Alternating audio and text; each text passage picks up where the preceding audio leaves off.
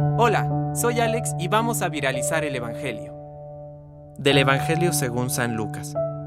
Mientras Jesús estaba en una ciudad, se presentó un hombre cubierto de lepra.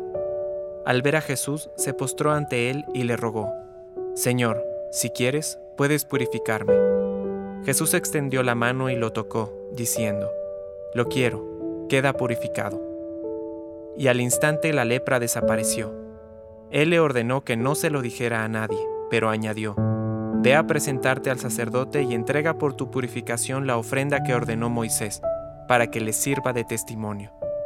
Su fama se extendía cada vez más y acudían grandes multitudes para escucharlo y hacerse curar de sus enfermedades.